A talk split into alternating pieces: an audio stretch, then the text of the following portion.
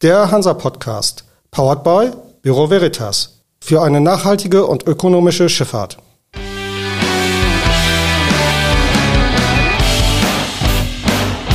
Der Hansa Podcast.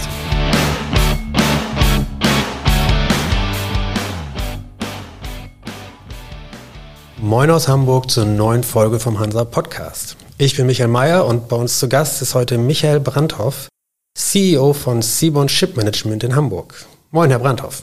Vielen Dank für die Einladung. Sie sind ja nun seit einigen Monaten im Amt als CEO. Wie lief es bisher? Was würden Sie für eine erste kurze Zwischenbilanz ziehen? Also ich bin sehr froh, sagen zu können, dass das Jahr 2022 für Seaborn ein wirklich gutes Jahr war. Wie kommt's? Nun, es ist zweifelsohne sicherlich auch den positiven generellen Entwicklungen in der Schifffahrt geschuldet, obgleich wir als Dienstleister davon nicht direkt partizipieren können. So haben doch Nebenbewegungen dazu geführt, dass auch bei uns sehr positive Entwicklungen angekommen sind. Es gab ja nun einige Entwicklungen seit der Gründung von Seaborn, durchaus auch mit turbulenten Zeiten in den 2010er Jahren, in den früheren Zeiten. Sie selbst sind ins Unternehmen gekommen durch die Fusion bzw. Übernahme von Rigmas bzw. ER Schifffahrt, haben also ja auch schon einige Einblicke gewonnen in das Unternehmen. Sie sind ja nicht neu hinzugekommen, als Sie CEO wurden. Was haben Sie denn vorgefunden auf Ihrem neuen Posten? War das etwas, wo Sie sagen, okay, ein gut bestelltes Feld oder mussten Sie viel neu machen? Anders gefragt, sind die turbulenten Zeiten jetzt vorbei für Seaborn? Wenn wir die Turbulenzen aus der Historie betrachten, kann ich das glücklicherweise bejahen. Ich bin selbst 2017, Anfang 2017 äh, zu Bertram Rigmers in die Gruppe gewechselt, damals noch als Deputy COO auf der Ship Management Seite. Und die historische Entwicklung war insofern interessant und turbulent, als dass ja durch die dann folgende Insolvenz auf der Rigmos Holding der Ship Management Arm der Rigmos-Gruppe verkauft wurde an unseren jetzigen Shareholder, in die Gruppe unseres jetzigen Shareholders. Und wir dann kontinuierlich angefangen haben, das Geschäft umzustrukturieren, auf reines Third-Party-Geschäft auszurichten und natürlich durch weitere strategische Zukäufe zu vergrößern. Insofern bin ich jetzt seit über fünf Jahren, äh, one way or the other, mit äh, Seaborn eng verbunden und durfte dann als äh, COO auch für die Air Krigmas Ship Management Seite und dann ab 2018 haben wir das Ganze ja unter dem Label Seaborn Ship Management vereint tätig sein. Und als Third-Party Ship Manager ist es wichtig, dass man äh, möglichst alle Schiffssegmente vereint und vertritt. Und deswegen haben wir durch den Zukauf der Klaus-Peter Offen-Tanker-Sparte uns auch unsere Kompetenz im NAS-Bereich äh, ausgebaut und erweitert. Und ja, seit nunmehr zehn Monaten darf ich das Ganze auch als CEO überschauen. Gibt es Pläne oder Strategien, vielleicht etwas Neues zu machen oder anders zu machen? Sie haben selbst gesagt, dass es jetzt ein durchaus positives Jahr war. Könnte das zur Folge haben, dass Sie vielleicht sagen, okay, dieses oder jenes können wir nochmal anfassen? Das, was wir seit Anbeginn eigentlich versuchen zu vereinen, ist auf der einen Seite die grundsolide Ship Management Service Dienstleistung im reinen Third-Party-Geschäft. Wir besitzen ja nicht ein einziges Schiff. Verbunden mit einem hundertprozentig transparenten, kooperativen, partnerschaftlichen Angang gegenüber unseren Kunden. Und das ist der Grundgedanke, den ich wirklich seit Tag 1 verfolge und auch nicht müde werde, in meiner Mannschaft zu erläutern und zu erklären. Und das setzt sich kontinuierlich fort und wir können sagen, dass es sich auch sehr positiv mittlerweile auszahlt, weil gerade Kunden über die Jahre doch erkennen, welcher Mehrwert in diesem Ansatz liegt. Von daher ist das aus dieser Perspektive gar nicht so was Neues, sondern eigentlich eine gewisse kontinuierliche Arbeit an uns selbst mit unserem Kunden, was positive Resonanz findet und dazu führt, dass wir heute da stehen, wo wir stehen. Insofern nichts Neues und das Rad auch nicht wirklich neu erfunden. Zeitgleich sind wir aber ständig bestrebt, uns in Sachen Digitalisierung und Unterstützung des Kundens natürlich auch weiterzuentwickeln und haben diesbezüglich äh, auch frühzeitig begonnen, Support- und Produktideen zu entwickeln, die dem Kunden helfen, sich auf neue Anforderungen einzustellen. Und das ist ein neues Momentum, was äh, uns auch hilft, dem Kunden die perfekte Dienstleistung an die Hand zu geben. Wenn man jetzt auf die reine Flotte bzw. auf das reine Ship-Management schaut, wie groß ist dann jetzt im Moment die Flotte, die Sie betreuen? 130 Schiffe. Wenn ich mich recht erinnere, gab es mal bei der Übernahme der Rigmas-Geschäfte durchaus auch höhere Ziele, die genannt wurden. Wollen Sie da immer noch hin oder gibt es irgendwie eine Marke, die Sie erreichen wollen, rein auf die Schiffe bezogen?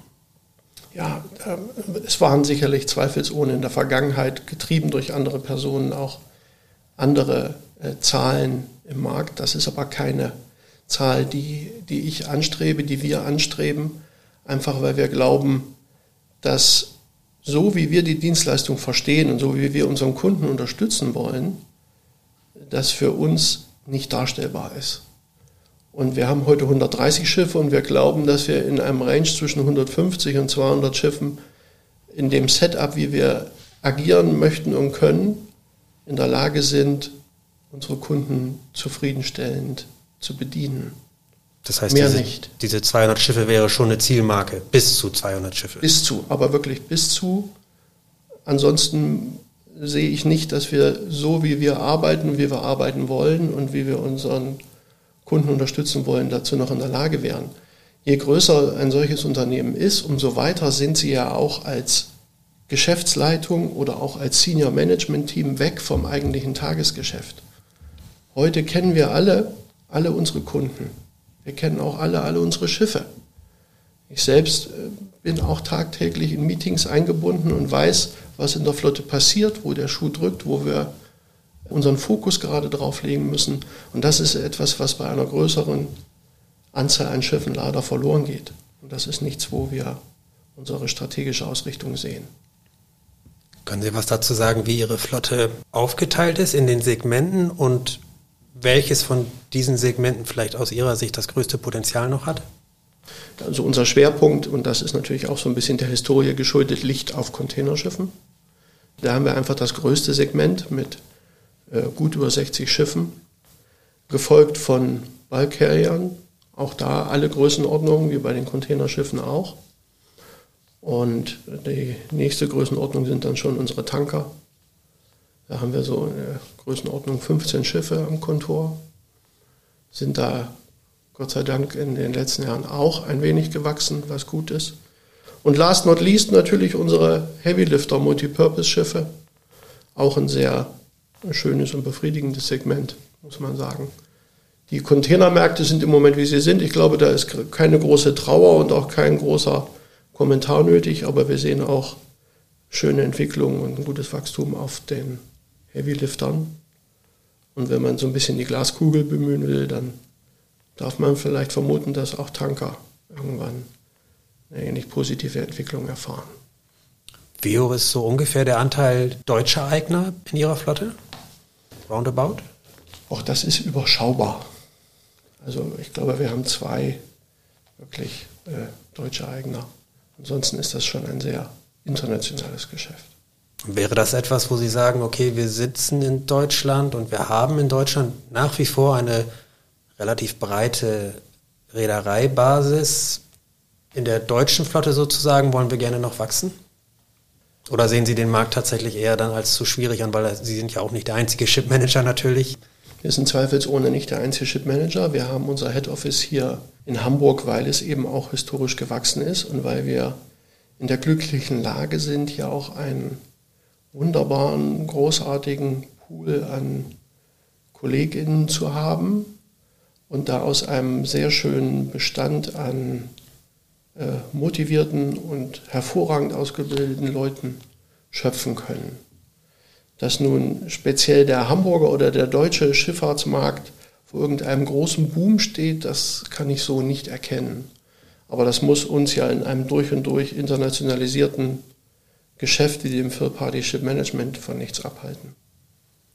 Dieser Wettbewerb, dieser Markt, in dem Sie tätig sind, ist ja nun auch bekannt als Markt, in dem durchaus auch mal mit härteren Bandagen gekämpft wird. Wie schätzen Sie so den Wettbewerb im Moment ein unter den Ship-Managern? Er ist hochkompetitiv, keine Frage. Mein Vorgänger hat immer gesagt, Chip-Management ist ein Bloodsport. Da ist äh, ein Stückchen Wahrheit dran. Äh, das ist schon so. Man muss auch nicht jede, äh, jedes Rennen mitmachen und jeden Preiskampf mitgehen in unserer Philosophie. Wir versuchen eben in der Unterstützung unserer Kunden, da hatte ich ja gerade schon die Schiffszahl definiert, daraus ergibt sich aber auch, dass man nicht zu denen gehört, die die geringste Gebühr am Markt anbieten. Das eine schließt das andere ein bisschen aus. Das macht uns bei weitem nicht zu den teuersten. Wir sind trotzdem kompetitiv unterwegs, aber sind eben auch nicht diejenigen, die versuchen, auf der Lower Side irgendwie zu existieren, nur um dann vielleicht auf anderer, an anderer Stelle nochmal irgendwo eine Markt zu machen, wie auch immer das dann aussieht. Deswegen hatte ich auch gerade erwähnt, dass für uns eben ein hochtransparenter Ansatz im kooperativen, partnerschaftlichen Zusammenarbeiten mit dem Kunden ein absolutes Muss ist. Eine Open Book Policy gehört für uns einfach dazu.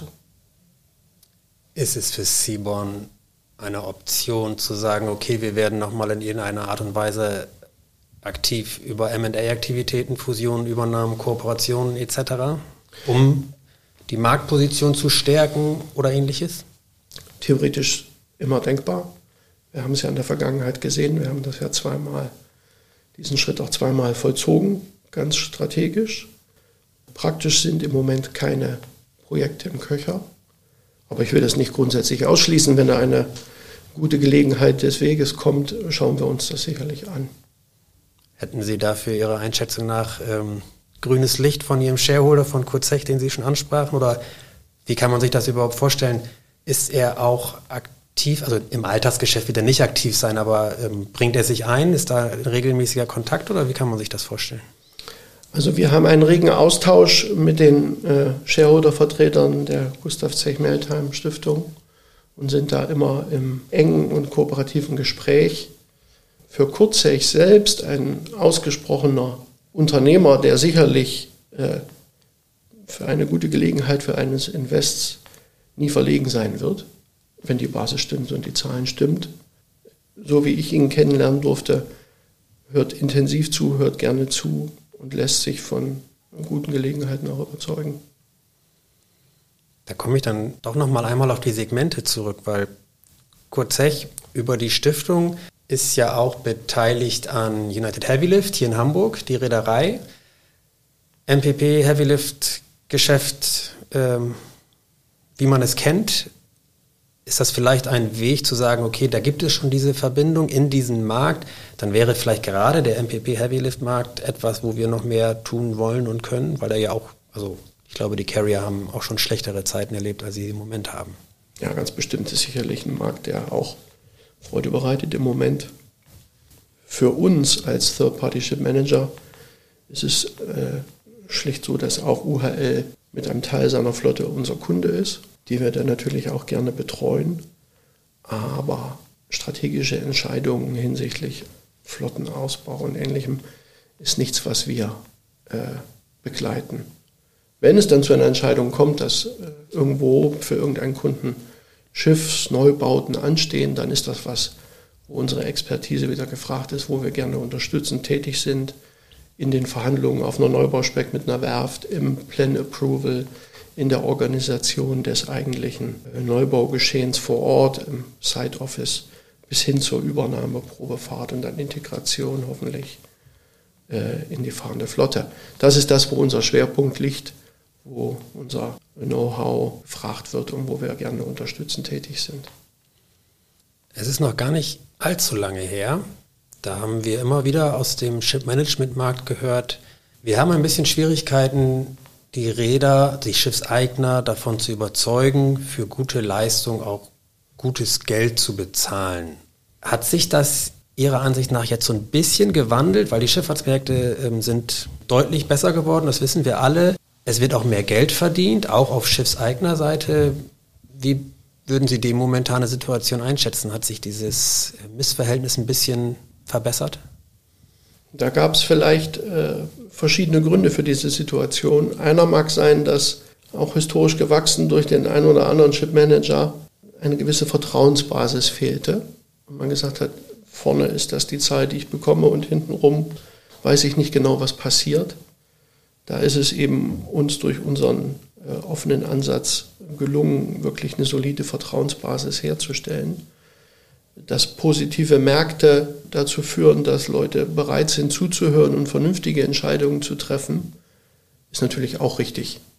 Und wenn ich mir unsere Bestandskunden angucke, dann ist es uns gelungen, doch gleich mit mehreren intensiv zu wachsen. Und das ist ja dann vielleicht auch ein Zeichen, was genau in die Richtung deutet. Und auch zeigt, dass wir irgendwas richtig machen. Und im Alltag, im Third-Party-Management, was sind so die Dinge, die Sie im Moment am meisten beschäftigen oder eventuell sogar für Kopfschmerzen sorgen? Also wo sind die Stellen, an denen Sie im Moment am meisten arbeiten müssen? Das ist zweifelsohne das Thema unserer Kollegin an Bord, was uns am meisten beschäftigt. Das war schon durch die Corona-Krise spannend und intensiv, um es mal positiv euphemistisch auszudrücken, und ist durch den Ukraine-Krieg in keiner Weise besser geworden. Im Gegenteil, nur schwerer und komplizierter und tragischer. Sind Sie betroffen davon?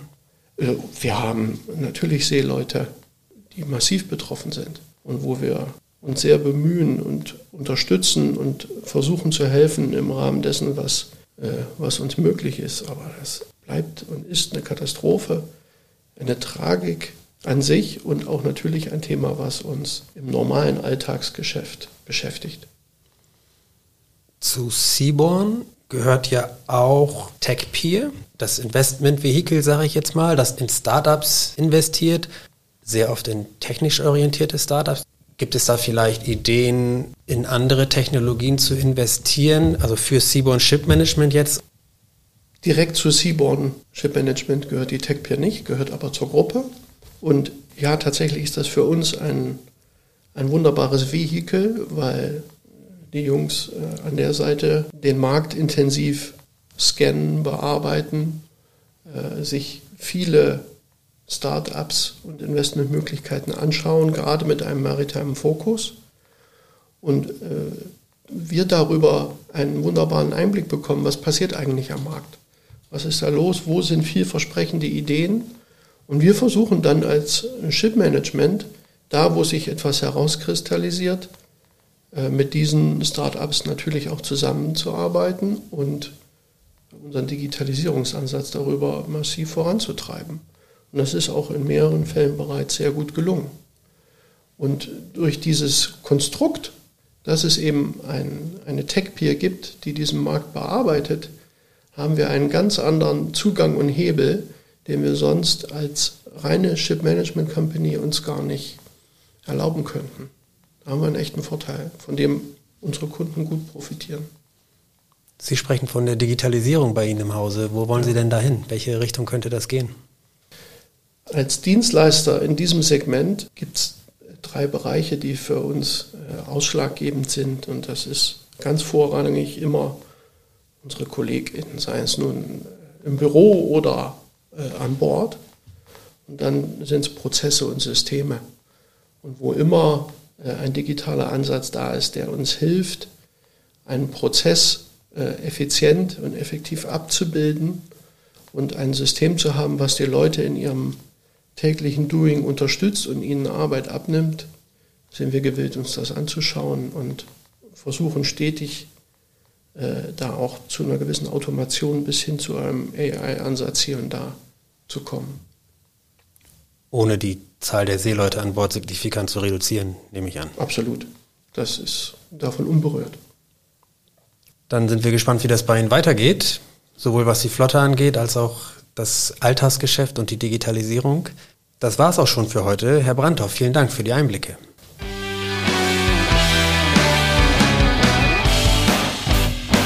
Das war für Sie der Hansa-Podcast.